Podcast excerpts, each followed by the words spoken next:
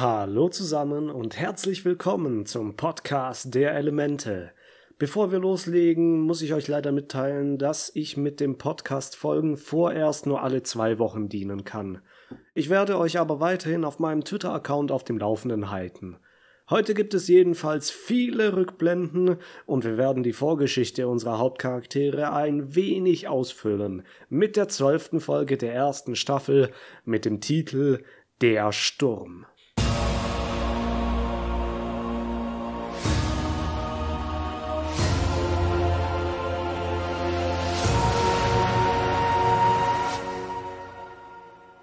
Wir beginnen mit einem überglücklichen Ahn, der auf Appa reitet. Es spielt entspannende Xylophonmusik und alles ist in ein weiches, helles Licht getaucht. Wir merken schnell, dass das hier ein Traum sein muss, denn Sokka fliegt mit Angst Gleiter neben ihm her.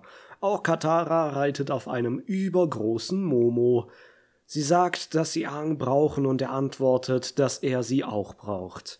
Alles schön und gut, doch dann wird es dunkel und eine große düstere Wolke erscheint. Katara und Zocker sind auf einmal weg und plötzlich erscheint Gyatso vor ihm und fragt, warum er weggelaufen ist. Aang meint, er hätte es nicht gewollt und als er nach Gyatso greift, löst sich dieser in Staub auf. Oh je, das geht jetzt ganz schnell in die Albtraumrichtung. Er fliegt jetzt in den Sturm und aus weiter Ferne hört man Gyatso, wir brauchen dich, Aang, sagen. Das Gewitter geht los und wir sind wieder am Beginn von Aangs Reise, als er in den Eisberg kam. Doch bevor sein Avatar-Zustand reinkickt, erhält nochmal ein Blitz die Dunkelheit und wir sehen die Silhouette von Feuerlord Osei. Aang schreckt aus dem Schlaf auf und es war tatsächlich nur ein Traum. Er weckt auch gleich Momo, Katara und Sokka. Sokka, noch ganz verschlafen, denkt, sie wären wieder gefangen genommen worden, doch Aang erklärt, er hätte nur schlecht geträumt. Katara fragt, ob er darüber sprechen möchte, aber er kehrt ihr den Rücken zu und schläft weiter. Sokka kommt plötzlich wieder hoch und fragt, ob sie wissen wollen, was er denn geträumt hat. Ja, aber was hat er denn geträumt? Hm? Wahrscheinlich von Essen, oder? Werden wir gleich sehen. Am nächsten Morgen brechen sie das Lager ab, als Katara meint, sie sollten in den nächsten Markt fliegen, weil sie keine Vorräte mehr hätten. Jetzt geht es wieder um Sockers Traum, denn er meinte, sie sollten auf gar keinen Fall auf den Markt, denn in seinem Traum sah er, wie die Menschen von dem Essen verschlungen wurden. Außerdem konnte Momo reden und er war sehr gemein. Jo, das war sicherlich ein interessantes Erlebnis. Gehen wir mal wieder zu Suko. Den haben wir in den letzten zwei Folgen ja nicht gesehen, aber jetzt ist er zurück und motivierter als je zuvor, den Avatar zu finden. Iro meint, dass ein Sturm aufziehen würde, und dem Titel der Episode zufolge wird das sicherlich auch der Fall sein. Suko glaubt ihm nicht ganz, da er keine Wolke am Himmel sieht. Iro besteht darauf, einen Hafen anzusteuern, um das Umwetter auszusitzen. Suko müsste auch an die Sicherheit der Besatzung und des Schiffes denken. Er sagt, die Sicherheit der Mannschaft sei ihm egal. Ungünstiger Zeitpunkt, denn gerade kommt jemand an Deck und hört den feinen Prinzen auf ihn und der Rest der Leute scheißen. Ah, er guckt zurecht ganz mies drein, aber Suko kann das Ruder noch ein bisschen rumreißen, denn er sagt, dass den Avatar zu finden wichtiger sei als all ihre Sicherheit. Er kehrt in seine Kabine zurück und Iro meint zum anderen, dass er es nicht so gemeint hat, sondern nur aufgewühlt sei. Im Hafen des nächsten Dorfes ankert Appa am Pier und die anderen drei sind einkaufen. Das Dorf liegt auf der Karte hier und wie ihr sehen könnt, haben unsere Freunde in den letzten drei Episoden einen riesen Umweg nach Osten gemacht. Nun, ihre Navigationsfertigkeiten sind wohl tatsächlich nicht sehr hoch und einen Kompass haben sie leider nicht zur Hand. Katara steht an einem Marktstand und schüttelt eine Melone. Sie plätschert, wenn sie sie schüttelt, und sie zankt sich ein wenig mit der Verkäuferin über die Frische des Obsts. Des Obst? Des Obstes, so muss das heißen, ja, ja. Jedenfalls können sie sich es nicht leisten, denn sie haben kein Geld mehr und Zocker bekommt einen Tritt in den Hintern. Katara meint, er könnte sich einen Job suchen. Wirklich? Ihr seid die ganze Zeit mit dem Avatar unterwegs und die einzige Möglichkeit, die dir einfällt, an Geld zu kommen, ist Zocker, der immer noch ein junger Teenager ist, wohlgemerkt, schuften zu lassen? Komische Philosophie hast du da, Katara, hä? Ich frage mich sowieso, was aus dem Geld geworden ist, das sie von Hayby's Dorf bekommen haben. Ich nehme zwar an, dass die Leute dort eher arm waren, doch müssten sie dennoch genug bekommen haben, um mindestens eine Woche einkaufen zu können. Und vor allem, was sie von Bumi für die Reise mitbekommen haben. Ich habe mir dahingehend mal sehr lange Gedanken gemacht und die schöne Weltkarte hier zu Rate gezogen. Sehet und staunet! Wir wissen, dass sie von Haybeis Dorf noch in der Nacht über das Meer bis zum Feuertempel geflogen sind und dort am Abend ankamen. Veranschlagen wir für diese Strecke mal 20 Stunden und hier hat Appa wirklich Vollgas gegeben. Wollen wir mal so frei sein und ganz von vorne anfangen, wie viele Tage sie circa für die Reise bis hierher gebraucht haben? Tun wir das uns wirklich an? Also, ich mach das jetzt auf jeden Fall. Tag 1. Ahn wird gefunden und erwacht im Dorf. Tag 2. Suku greift an und nimmt ihn gefangen. Ich weiß jetzt nicht, ob Katara und Sokka ihn an demselben Tag noch gerettet haben, deswegen kommt dann Tag 3. Sie retten Aang und fliegen in Richtung Lufttempel. Die ganzen Zwischenstopps, die Aang veranschlagt hat, werde ich jetzt mal nicht einrechnen, sondern nur das, was wir in der Serie sehen. Ich nehme mal an, dass sie am Abend einen Halt am Rande des Südpols gemacht haben, Tag 4 übers Meer bis zur Insel hier, Tag 5 zur nächsten Insel und an Tag 6 erreichen sie den Lufttempel. Wohlgemerkt, hier sind ihre Vorräte ausgegangen, denn Ahn hat Zockers Robbenfett verbrannt und sie müssen sich bis Kiyoshi erstmal mit Beeren und Pilzen zurechtfinden. Ein Tag hier rüber, ein Tag darüber und an Tag 9 erreichen sie Kiyoshi. Wie lange sie auf Kiyoshi bleiben, kann ich auch nicht ganz genau sagen, aber dass sich die Nachricht, dass der Avatar aufgetaucht ist, über mehrere Inseln bis hin zu Suku verbreiten konnte, nehme ich an, dass sie zumindest eine Woche dort waren. Also fliegen sie an Tag 16 weiter. Nach Omashu brauchen sie locker vier Tage und dort bleiben sie einen Tag. Drei Tage zu Haru, wo sie zwei Tage mit der Befreiungsaktion brauchen und dann ein oder zwei Tage zu Heibeis Dorf. Sie kommen dort also an Tag 28 oder 29 an. Sagen wir Runde 30, dann ist der Monat voll. Ein Tag in der Geisterwelt und die zuvor angenommenen 20 Stunden zur Mondsichelinsel, von dort zwei Tage zu den Piraten, ein Tag Ärger mit der Schriftrolle und zwei bis drei Tage zu Jet. Dort haben sie insgesamt zwei Übernachtungen und brauchen dann wieder zwei bis drei Tage zum Canyon. Die Durchquerung braucht auch einen Tag und eine Nacht und von da brauchen sie wieder zwei Tage zur Hafenstadt, in der sie jetzt sind. Es ist also Tag 47 plus minus ein bis drei Tage. So ganz grob.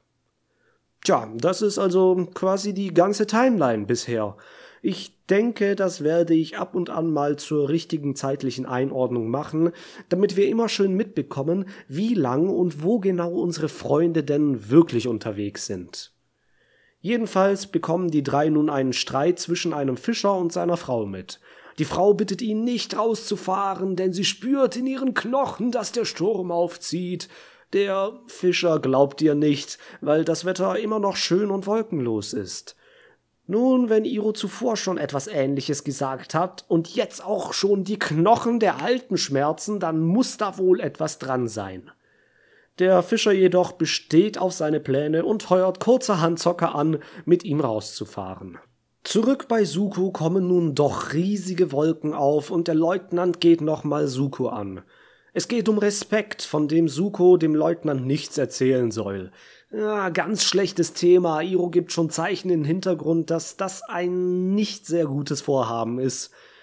Der Leutnant fährt trotzdem fort und sagt, dass so wie Suko mit der Mannschaft und seinem Onkel rumspringt, nichts von Respekt versteht, sondern nur seine eigenen Ziele im Blick hat. Nun, er hat nicht Unrecht. Suko ist tatsächlich besessen davon, den Avatar zu fangen und seine Ehre bei seinem Vater wiederherzustellen. Suko nimmt das natürlich nicht so gut auf und will sich mit dem Kritiker duellieren. Sie gehen schon in Kampfstellung und treten näher aneinander, doch Iro trennt sie, bevor es noch etwas passieren kann. Er bietet jedem eine Schüssel Nudeln an, um die Stimmung wieder abzukühlen. Die Mannschaft geht darauf hin, doch Suko sagt, bockig wie ein kleines Kind, dass er alleine auf sein Schiff für Ordnung sorgen kann. Hm. Ich finde, diese Stelle zeigt wirklich gut, auf welchem Level Suko sich befindet. Er wirkt hier nicht erwachsen und reif, sondern er fühlt sich sofort angegriffen, zickt und bockt herum, als wäre er ein Kind im Supermarkt, das keine Schokolade bekommt. Von der Reife und Fernsicht eines Anführers ist nicht zu sprechen. Wir werden im Verlauf des Sturms noch herausfinden, weshalb gerade dieses Verhalten sich bei ihm so festgefahren hat. Wieder am Hafen sind die Wolken inzwischen auch für Socker sichtbar, doch er will nicht auf Aang hören und es sein lassen, denn er hat den Job nun mal angenommen und kann wegen etwas schlechtem Wetter keinen Rückzieher machen. Die alte Frau appelliert nochmal an ihren Mann, der Aang dann als den Avatar erkennt.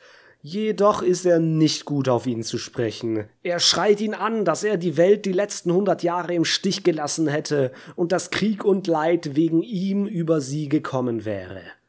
Katara stellt sich zwischen die beiden und verteidigt an, doch die Worte des Alten haben ihm schwer zugesetzt und er fliegt weg. Katara steigt auf Appa und fliegt ihm hinterher, während Sokka weiterhin Kisten auf das Boot einlädt. Sie fliegt durch den Regen und findet Ahn schließlich in einer Höhle. Sie sagt, er soll es sich nicht so zu Herzen nehmen, denn der Alte hätte sich gehen lassen. Ahn stimmt den aber nicht ganz zu und will ihr nun die Geschichte erzählen, was er geträumt hat und was passierte, bevor er in den Eisberg kam. Er erzählt, wie er erfuhr, dass er der Avatar ist.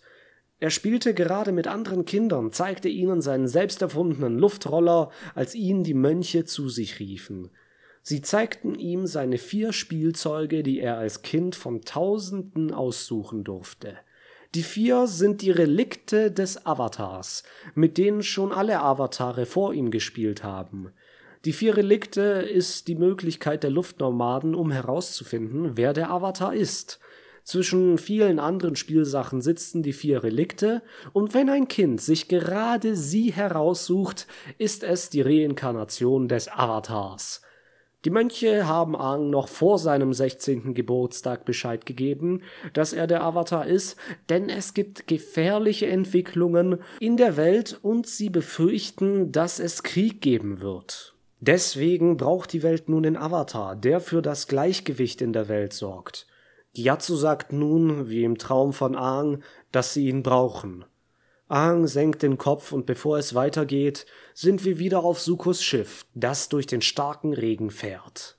Wir sehen in den Maschinenraum, wo der Leutnant sich wieder über Suko auslässt, dass er ihn und die Jagd nach dem Avatar satt hat. Iro kommt nun und fragt, ob sie wissen wollen, warum Suko so ist, wie er ist. Er setzt sich und beginnt. In der Rückblende sehen wir einen jungen Suko, noch ohne Narbe. Er geht zu einem Kriegskabinett, wo ihn die Soldaten zuerst nicht reinlassen. Iro kommt hinzu und sagt, dass das nichts für ihn sei, weil es langweilig wäre. Suko hat ja auch schon das Trotzige, als er keinen Eintritt bekam. Er erklärt seinem Onkel, dass, wenn er dieses Land einmal regieren will, sollte er so viel wie möglich lernen. Wir sehen ein Lächeln und Begeisterung in seinen Augen. Die ganze Sache, der Prinz und später mal Regent zu werden, ist ein wichtiger Ansporn, der viel positiver wirkt als die verzweifelte Suche nach dem Avatar. Er war damals wohl wirklich ein anderer, nicht so zynisch und verhasst. Iro sagt dann, dass er ihn mitnimmt, jedoch soll er still sein, denn die alten Leute seien dahingehend empfindlich. Im Kriegskabinett sitzt der Feuerlord erhöht hinter den Flammen auf seinem Thron. Die Generäle sitzen auf dem Boden um den Tisch mit einer großen Karte des Erdkönigreichs und schmieden Pläne, wie der Krieg weitergehen soll. Ein General will die 41. Division, die komplett aus Rekruten besteht, gegen die kräftigsten Bataillone der Erdarmee antreten lassen, um sie als Kanonenfutter zu verheizen und dann von hinten anzugreifen. Das würde den sicheren Tod für die jungen Soldaten bedeuten, um einen Sieg für die Feuernation zu erringen, und das sieht auch Suko. Er ist empört, dass er die 41. einfach opfern will. Jetzt wird's interessant. Er sagt, dass diese Männer ihre Heimat lieben und es wäre Verrat, sie so in den Tod laufen zu lassen. Hier ist es. Suko liebt seine Nation und die Menschen darin. Er ist ein wahrer Patriot und er liebt sie so sehr, dass er keinen Menschen opfern will, um einen Sieg zu erringen. Iro erzählt der Schiffsbesatzung, dass er an sich recht hatte, doch seinen Einwand hätte er nicht äußern dürfen, denn er hatte im Kriegskabinett kein Mitspracherecht und deswegen würde es noch ernsthafte Konsequenzen hageln. Wieder in der Höhle sagt Arn, dass er anfangs nicht wusste, was er von dem ganzen Avatar-Ding halten sollte, bis sich die Dinge im Lufttempel änderten. Seine Freunde hatten sich ein Spiel mit den Luftrollern ausgedacht, jedoch wollen sie nicht mit ihm spielen, weil das Team, in dem Aang dabei wäre, einen unfairen Vorteil hätte, weil er ja der Avatar ist. Das verdirbt natürlich jedem den Spaß. Als nächstes spielt er mit Gyatso Paisho und ist merklich schlecht gelaunt. Oh Junge, wieder eine Paisho-Szene. Das müssen wir uns jetzt aber auch mal genauer ansehen. Mal gucken. Hm. Aang macht einen Zug, indem er einen Stein aus dem Hafen oder Gatter aufs Spielfeld zieht. Aha, so, so. Mhm. Ich glaube, ich habe es schon einmal gesagt, als wir Iro zum ersten Mal haben spielen sehen. Wir können niemals wirklich sicher sein, was für eine Version sie hier genau spielen. Aber weil Aang diesen Zug macht, kann ich sagen, dass es auf jeden Fall Standard oder Scoot Pai Show ist. Wer mehr über Pai Show herausfinden will, kann sich dazu gerne die Playlist auf meinem YouTube-Kanal ansehen. Gyatso schummelt jetzt ein wenig und er muntert Ahn schnell wieder auf. Dann kommt jedoch ein anderer Mönch hinein und will ihn zum Unterricht mitnehmen. Gyatso spricht jedoch ein Machtwort und sagt ruhig, aber bestimmt, dass solange er Angst Vormund ist, er entscheidet, wann trainiert und wann Paisho gespielt wird. Wechseln wir wieder zu Iro. Er erzählt, dass Sukos Vater, der Feuerlord, über seinen Kommentar wütend war. Die Flammen um ihn herum werden größer, etwas, das wir zuvor schon bei Suko und seinen Kerzen gesehen haben. Feuerbändigen hat wohl sehr viel mit Emotion zu tun und kann bei unausgewogenen Charakteren schon schnell außer Kontrolle geraten, wie wir in einer späteren Folge noch sehen werden. Die Strafe für Sukos Benehmen soll ein Agnikai sein. Wisst ihr noch, was das ist? Na, richtig, ein Duell zwischen Feuerbändigern. Suko denkt, er müsste nun gegen den alten, gebrechlichen General kämpfen, aber in der Arena mit vielen Zuschauern steht er dann seinem eigenen Vater gegenüber, da er im Kriegskabinett des Feuerlords war und ihm somit den Respekt verweigert hat. Hier sehen wir nun zum ersten Mal mehr als nur die Silhouette des Feuerlords, und zwar seine Rückseite.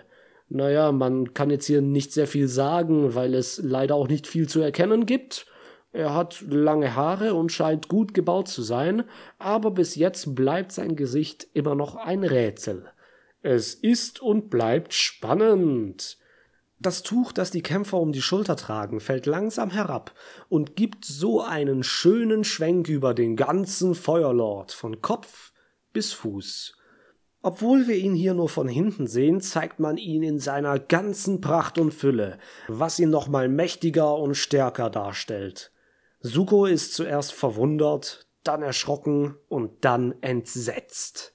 Gehen wir aber erstmal zurück zu Ahn. Mit Gyatso an seiner Seite hat er sich wieder besser gefühlt.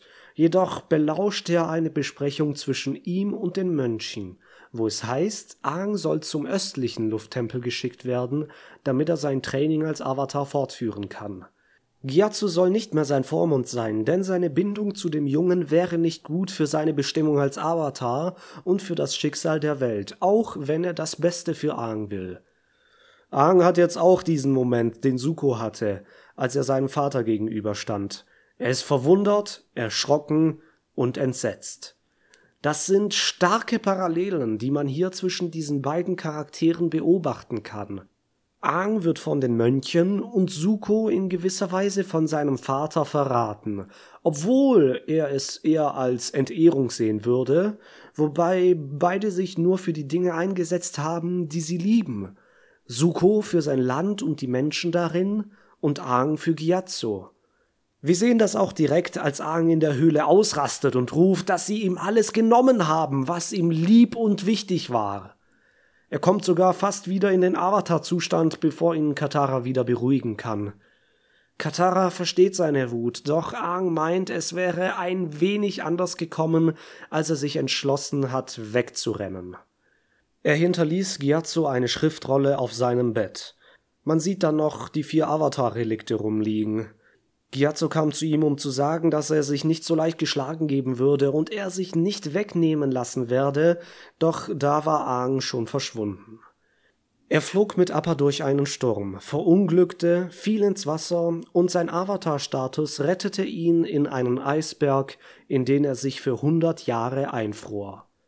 Er sah Gyatso nie wieder, und das nächste, was er dafür sah, war Kataras Gesicht. Ich finde das irgendwie symbolisch, schön.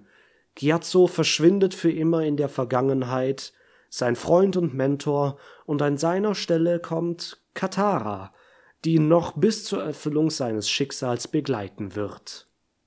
Jedenfalls gibt Aang sich, wie sollte es denn auch anders sein, die Schuld daran, dass der Krieg ausgebrochen ist und so viele Menschen getötet wurden. Er gibt dem Fischer vom Hafen recht und versinkt immer mehr in Selbstmitleid. Nun, wäre er im Lufttempel geblieben, wäre er bestimmt mit den anderen Luftnomaden ausgelöscht worden, denn ein Luftbändiger, mehr oder weniger, hätte wahrscheinlich nix ausgemacht. Vielleicht wäre er entkommen und könnte im Exil der Avatar werden, doch die harte Vorgehensweise der Feuernation. Ich denke, er kann von Glück reden, dass er in den Eisberg kam. Katara kann Aang jedoch ein wenig aufmuntern. Sie sagt, dass ihn die Menschen jetzt brauchen und dass er der Welt Hoffnung gibt. Auf Aangs Lippen zeichnet sich ein kleines Lächeln ab, denn das waren wirklich warme Worte. Eine Überblendung bringt uns wieder zu Iro, was übrigens ein schönes Detail ist, dass die Feuerstelle in der Höhle und im Schiff bei diesen Übergängen immer an derselben Stelle sitzt. Iro erzählt nun, dass Suko seinen Vater angefleht hat, ihm zu vergeben. Er wollte nicht gegen ihn kämpfen und auch nicht respektlos sein. Ihm lag nur das Wohl der Feuernation am Herzen. Der Feuerlord kommt langsam auf ihn zu und sagt, er soll für seine Ehre kämpfen. Dann sagt er, dass er ihm Respekt mit Schmerz einflößen will. Ein Schnitt auf Iro, der unter den Zuschauern sitzt.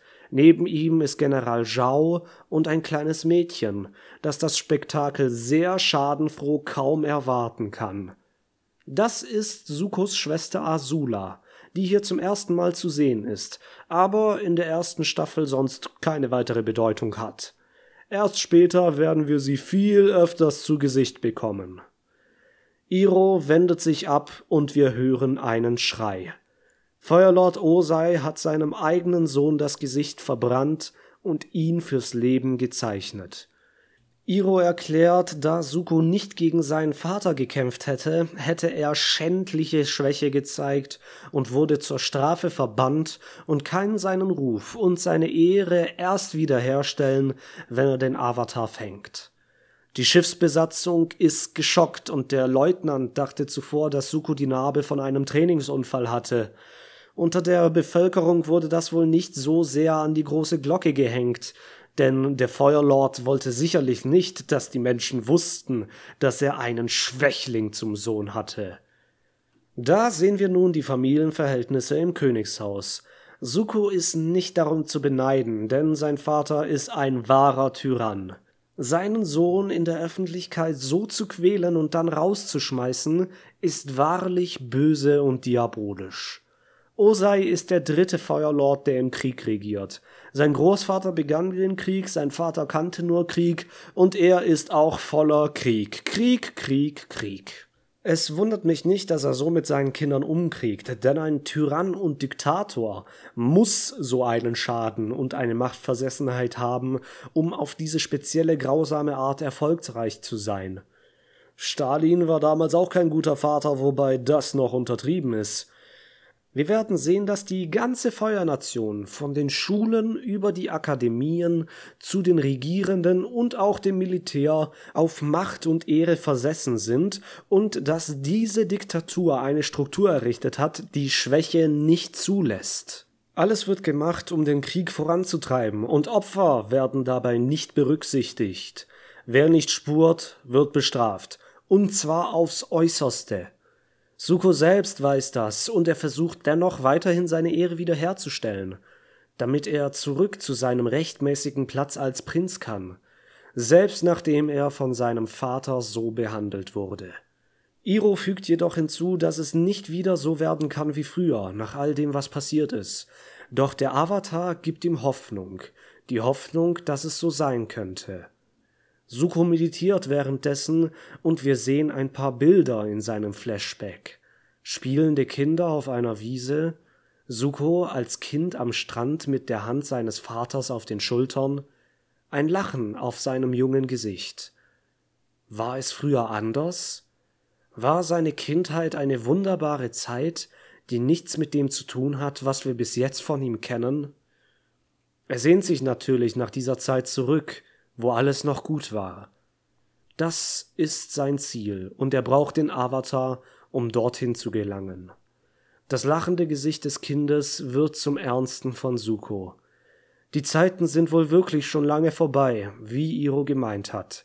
Dann schlägt der Blitz ins Boot ein, und vor der Höhle ruft eine alte Frau vom Hafen um Hilfe. Katara holt sie ins Trockene und sie sagt, dass Sokka und ihr Mann immer noch auf dem Meer sind. Aang beschließt sie zu retten und fliegt auf Appa los. Auf dem Schiff ist inzwischen richtig was los. Alle sind auf Deck und sie sehen den Steuermann vom Turm hängen, in den der Blitz eingeschlagen hat. Suko und der Leutnant klettern herauf, um zu helfen. Der Blitz schlägt nochmal ein, doch Iro kann ihn mit einer ganz speziellen feuerbändiger Technik ableiten. Suko kommt gerade rechtzeitig, um den fallenden Mann zu fangen und gibt ihm den Leutnant, damit sie ihn wieder aufs Deck bringen. Der Leutnant schaut jetzt zu Suko auf und dieser lächelt zurück. Ein Moment des Vertrauens zwischen den zuvor zerstrittenen. Wunderschön. Währenddessen suchen Aang und Katara das Meer ab. Sie fliegen dank Ahns luftbändiger Fähigkeiten durch eine große Welle und finden das Boot schlussendlich. Zufälligerweise ist auch Suko in der Nähe und sieht Appa am Himmel. Der Leutnant fragt, was er nun tun will, doch entgegen seiner Gewohnheit und auch unserer sagt er, sie sollen sich in Sicherheit bringen und sollen das Auge des Sturms anfahren. Im Auge eines Sturms ist es windstill und wolkenlos, was im Falle dieses Taifuns auch gefährlich sein kann. Stellt euch vor, ihr versteckt euch vor einem Sturm und auf einmal hört er auf. Ihr geht raus und es ist alles ruhig, aber dann zieht das Auge vorbei und der Sturm geht weiter. Dann kann es einen ziemlich schnell erwischen. Man muss sich auch vor dem Auge des Taifuns immer in Acht nehmen. Auf dem Fischerboot gibt es wieder Top-Avatar-Humor. Sokka sagt, er ist zu jung zum Sterben und der Fischer meint, er wär's nicht, aber er will trotzdem nicht sterben. Geil. Aang landet auf dem Boot, zerteilt den fallenden Mast mit Wasserbändigen in zwei und schafft die beiden auf Appas Rücken. Hinter ihnen türmt sich jedoch eine abnormal hohe Welle auf und sie werden von ihr überrollt. Im Wasser ist es für Aang wie ein Flashback zurück, als er fast ertrank und daraufhin in den Eisberg kam. Er sieht zu den anderen auf, die hilflos im Wasser treiben. Dieses Mal soll es nicht so enden. Der Avatar-Zustand kommt rein und Ahn bildet eine Luftblase um sie herum. Appa fliegt durchs Wasser und kommt im Auge des Sturms wieder hoch. Genau hier treffen sie auch wieder Sukos Schiff, wo Suko sich zuvor noch bei seinem Onkel entschuldigte. Sie sehen sich an, während Aang wegfliegt. Solche Momente gab und gibt es in der Serie öfters. Die beiden Parteien laufen sich über den Weg und sehen sich aus der Ferne an, nachdem sie einen emotionalen und charakterbildenden Moment erfahren haben. Es bringt die ganze Sache wieder zurück zu den alten Zielen, die sie verfolgen. Suko will Ahn fangen. Es ist immer ein wenig so, als ob Suko im Verlauf der Folge ein wenig besser wird und an sich wächst und dann kommt Aang und er erinnert sich wieder, warum er eigentlich unterwegs ist. Jedenfalls kommen Ahn und die anderen wieder heil in der Höhle an und Zocker wird prompt mit einem Fisch bezahlt. Nicht sehr freundlich, na na na na. Aang geht nochmal auf Katara zu und sagt, dass sie recht hat und dass er die Vergangenheit ruhen lassen muss, denn er kann nicht sagen, was passiert wäre, wenn er damals geblieben wäre und will nun das Beste aus heute machen. Sie ist zuversichtlich, dass damit auch die Albträume aufhören würden. Auch der Fischer kommt zu Ahn und bedankt sich herzlich und ehrlich. Die Folge endet damit, dass sich die sechs den wegziehenden Sturm ansehen und Appa sie nass macht, weil er sie schüttelt. Wow, also nach dieser Episode sind wir auf jeden Fall viel schlauer, was Sukos Vergangenheit ansieht. Er ist in dieser Folge von einem Bösewicht zu einem tiefgründigen Charakter geworden, dessen Motive man gut nachvollziehen kann und man auch etwas Mitleid mit ihm hat. Sehr interessant fand ich auch noch die Parallelen zwischen Ahn und Suko, die vor allem in der Bildsprache sehr zu sehen waren. Ich möchte mich nochmal vielmals fürs Zuhören bedanken, dass ihr so fleißig einschaltet. Und wie gesagt, der Podcast wird jetzt erstmal alle zwei Wochen nur stattfinden, weil ich nebenbei blöderweise noch so viel arbeiten muss. Oh, ich armer Mensch. Naja, die Kohlköpfe verkaufen sich nicht von selbst. ich hoffe, ich kann euch nächstes Mal wieder beim Podcast der Elemente dabei haben. Bis dahin wünsche ich euch alles Gute. Vielen Dank fürs Zuhören. Bis denne.